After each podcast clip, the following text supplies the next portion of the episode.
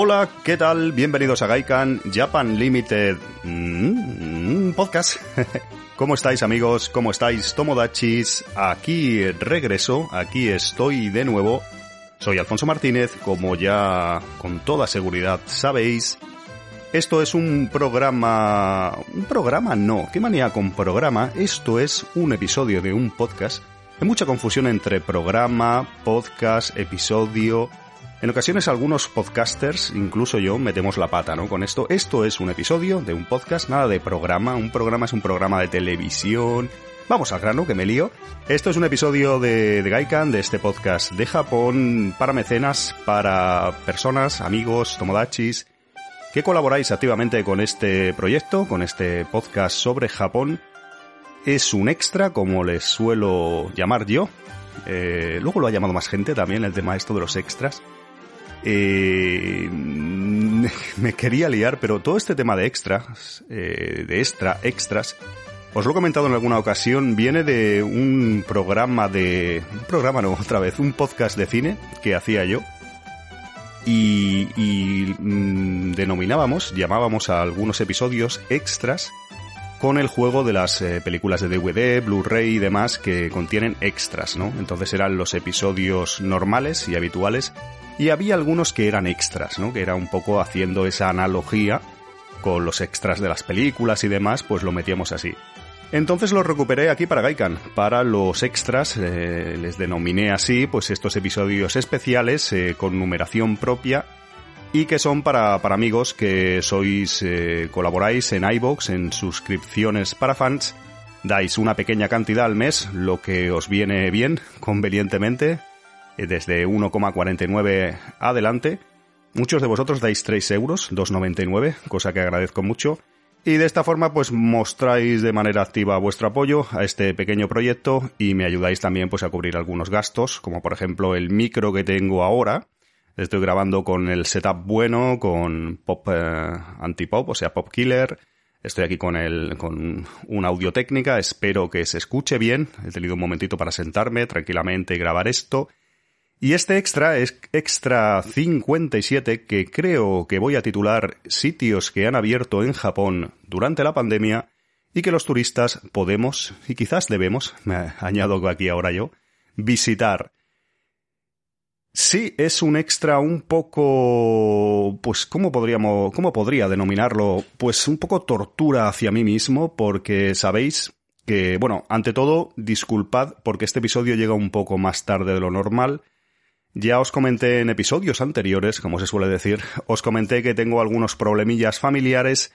Es uno de los motivos por los que no puedo viajar a Japón. Muchos de vosotros pensabais que, y yo mismo, la verdad, eh, tenía en mente que cuando abrieran fronteras para turistas, cosa que por fin podemos disfrutar, pues yo volvería a Japón. Era más o menos mi intención, pero sabéis que tengo algunas eh, incidencias y pues eh, cosas familiares que me impiden hacerlo.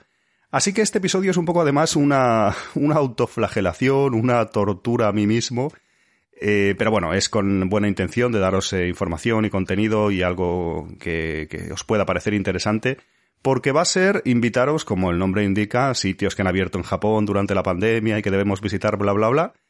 Pues eso, os voy a ofrecer un pequeño menú de lugares, lugares que, que están disponibles ahora para los turistas allí esperándonos y será un poco contradictorio, ¿no? Porque yo no puedo ir y fijaos que os voy a recomendar lugares, o si no recomendar al menos haceros saber algunas atracciones turísticas, eh, museos incluso, eh, eh, sitios de diversión, ya veréis, un poco de todo.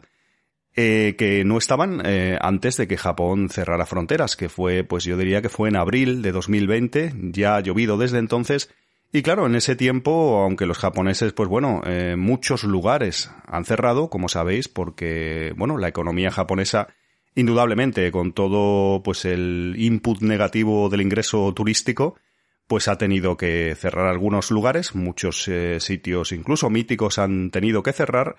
Algunos de ellos se basaban mucho en los turistas, y bueno, ya sabéis que todo se ha autorregulado en este tiempo. Sin embargo, otros sitios, otras eh, posibilidades se han dado y han abierto, pues, eh, otros, eh, otras atracciones, otras atracciones turísticas, otros lugares que podemos visitar.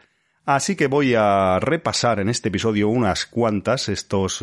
Hay muchas, pero os voy a contar algunas, para daros algunas sugerencias, porque sé, me consta, que algunos de vosotros tomodachis que escucháis esto vais a visitar Japón muy pronto. Yo si pudiera lo haría, ya os digo. Así que os voy a dar, a, os voy a poner un pequeño menú y os voy a dar unas sugerencias a ver qué, qué os parecen. Así que nada, hecha esta presentación, vamos al grano, en este extra, vamos al lío.